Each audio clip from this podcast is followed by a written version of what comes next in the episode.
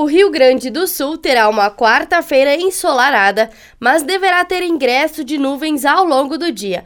O reforço de ar frio avança pela costa, o que vai estimular a formação de nuvens e a atuação deste ar mais frio deve reduzir as máximas no sul e no leste gaúcho em relação à terça-feira.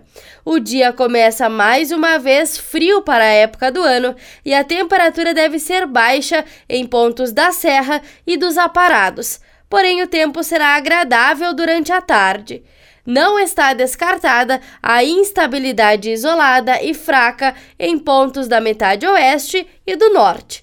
Em Porto Alegre, a quarta-feira será de sol e nuvens, com marcas entre os 13 e os 25 graus. E na Serra Gaúcha, assim como nos últimos dias, a mínima fica na casa dos 11 e a máxima chega aos 23 graus.